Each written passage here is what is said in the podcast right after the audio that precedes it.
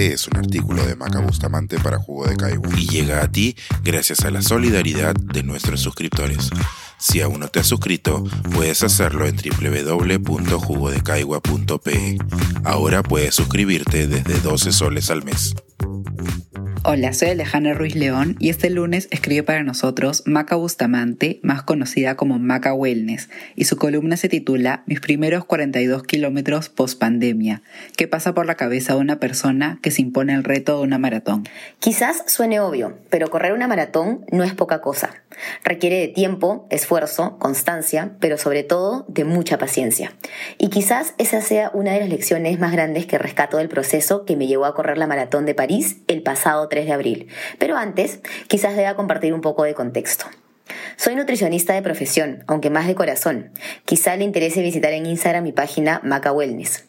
Empecé a estudiar nutrición hace más de 10 años en Lima y después de licenciarme decidí enrumbar hacia Estados Unidos para hacer un MBA en Healthcare Management y de paso obtener allá mi licencia como nutricionista. Fue entonces cuando nació mi pasión por el running. Empecé a correr a finales del 2013 porque no tenía otra forma de hacer ejercicio.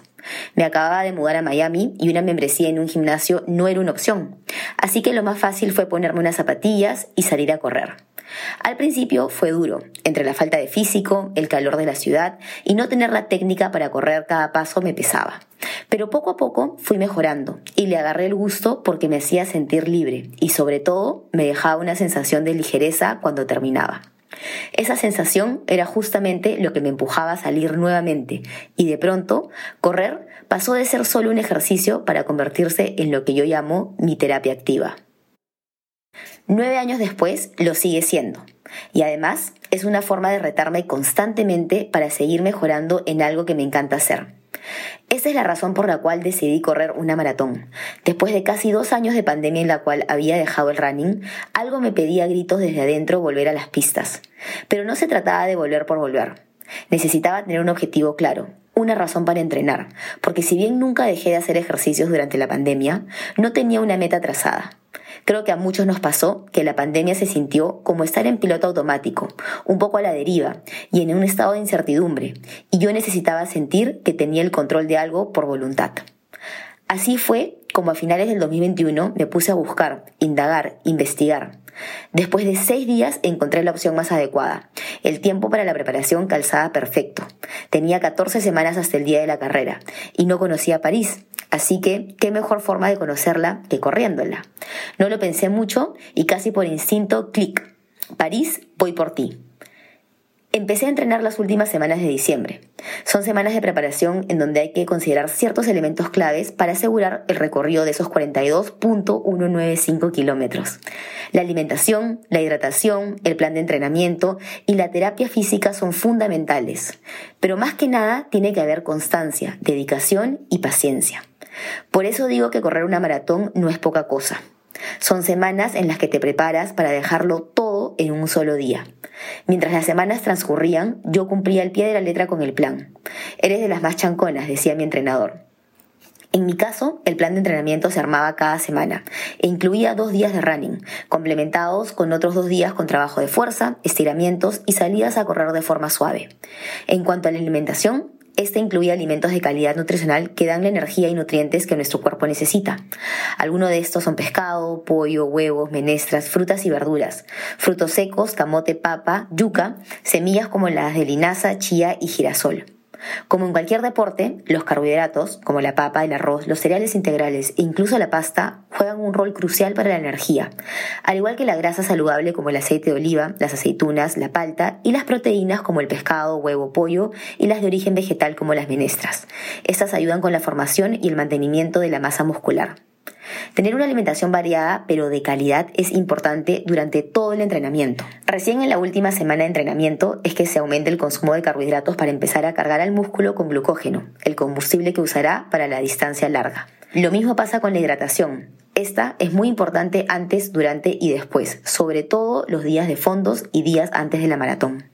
En mi caso, yo agregaba electrolitos en forma de pastillas a mi botella de agua para cubrir las sales perdidas. Además de esto, trabajé de la mano con un fisioterapeuta.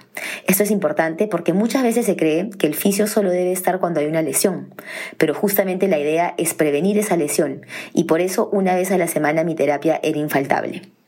Pero aún así, haciendo todo esto, hubo momentos en que dudé. Dudé si iba a lograr correr los 42 kilómetros, porque en mis entrenamientos las distancias nunca pasaron los 22 kilómetros, y lo normal era llegar hasta los 33. Además, mi coach me mantenía corriendo a una velocidad algo lenta y esto me preocupaba porque yo quería ir más rápido. Fue muy extraño y hasta irónico porque tuve que aprender a desacelerar para poder mejorar. Es aquí donde recalco la importancia de la paciencia. Solemos estar tan acostumbrados a cierta energía vehemente que cuando se nos pide bajar las revoluciones nos cuesta. Sentimos que nos atrasamos, que no avanzamos y que no vamos a lograr el objetivo. Pero esto fue exactamente lo opuesto a lo que ocurrió. Llegó el día de la carrera. París estaba fría y mi adrenalina estaba por los cielos. Me desperté a las 5 de la mañana, cuatro horas antes de la carrera, como habíamos planeado con mi entrenador, para tomar un buen desayuno, rico en carbohidratos, que le diera al músculo esa energía que iba a usar, para hidratarme bien y para ir al baño, que es muy importante. Estaba nerviosa porque nunca había corrido una maratón en otro país, y mucho menos a una temperatura de 5 grados, pero estaba emocionada y feliz de poder estar ahí.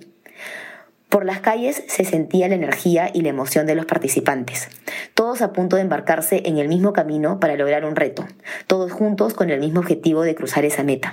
Cuando dieron las 9 y 30 am, partí de Champs-Élysées, a paso suave pero seguro por las calles empedradas, pensando que para ese momento me había preparado tanto, que aquel era el día, que me encontraba corriendo en una de las ciudades más lindas del mundo y que debía disfrutar cada paso. Kilómetro por kilómetro pasé por el Louvre, la Plaza de la Bastilla, corrí al lado del Sena y cuando las piernas empezaban a pesar, levanté la cabeza y vi la Torre Eiffel, imponente, como un hito que me recordaba la razón por la cual había ido hasta allá. Fue una experiencia hermosa y única, pero nada de esto habría sido posible si no hubiera tomado la decisión de retarme, de demostrarme que podía. Buscar un objetivo y trabajar para lograrlo requiere de constancia y disciplina. Es uno contra uno mismo. En mi caso fue dejarlo todo ese día y demostrarme que la dedicación y compromiso sí valieron la pena y que no se trataba de compararse con los demás y de comparar qué tan rápido iban. Era confiar en tu propio proceso y entender que la paciencia puede ser nuestra mejor aliada y que sumándola a la constancia y la perseverancia somos capaces de conquistar nuestros más grandes retos. Este es un artículo de Maca Bustamante para Jugo de Caigua y llega a ti gracias a la solidaridad de nuestros suscriptores. Si aún no te has suscrito, puedes hacerlo en www.jugodecaigua.pe. Ahora puedes suscribirte desde 12 soles al mes.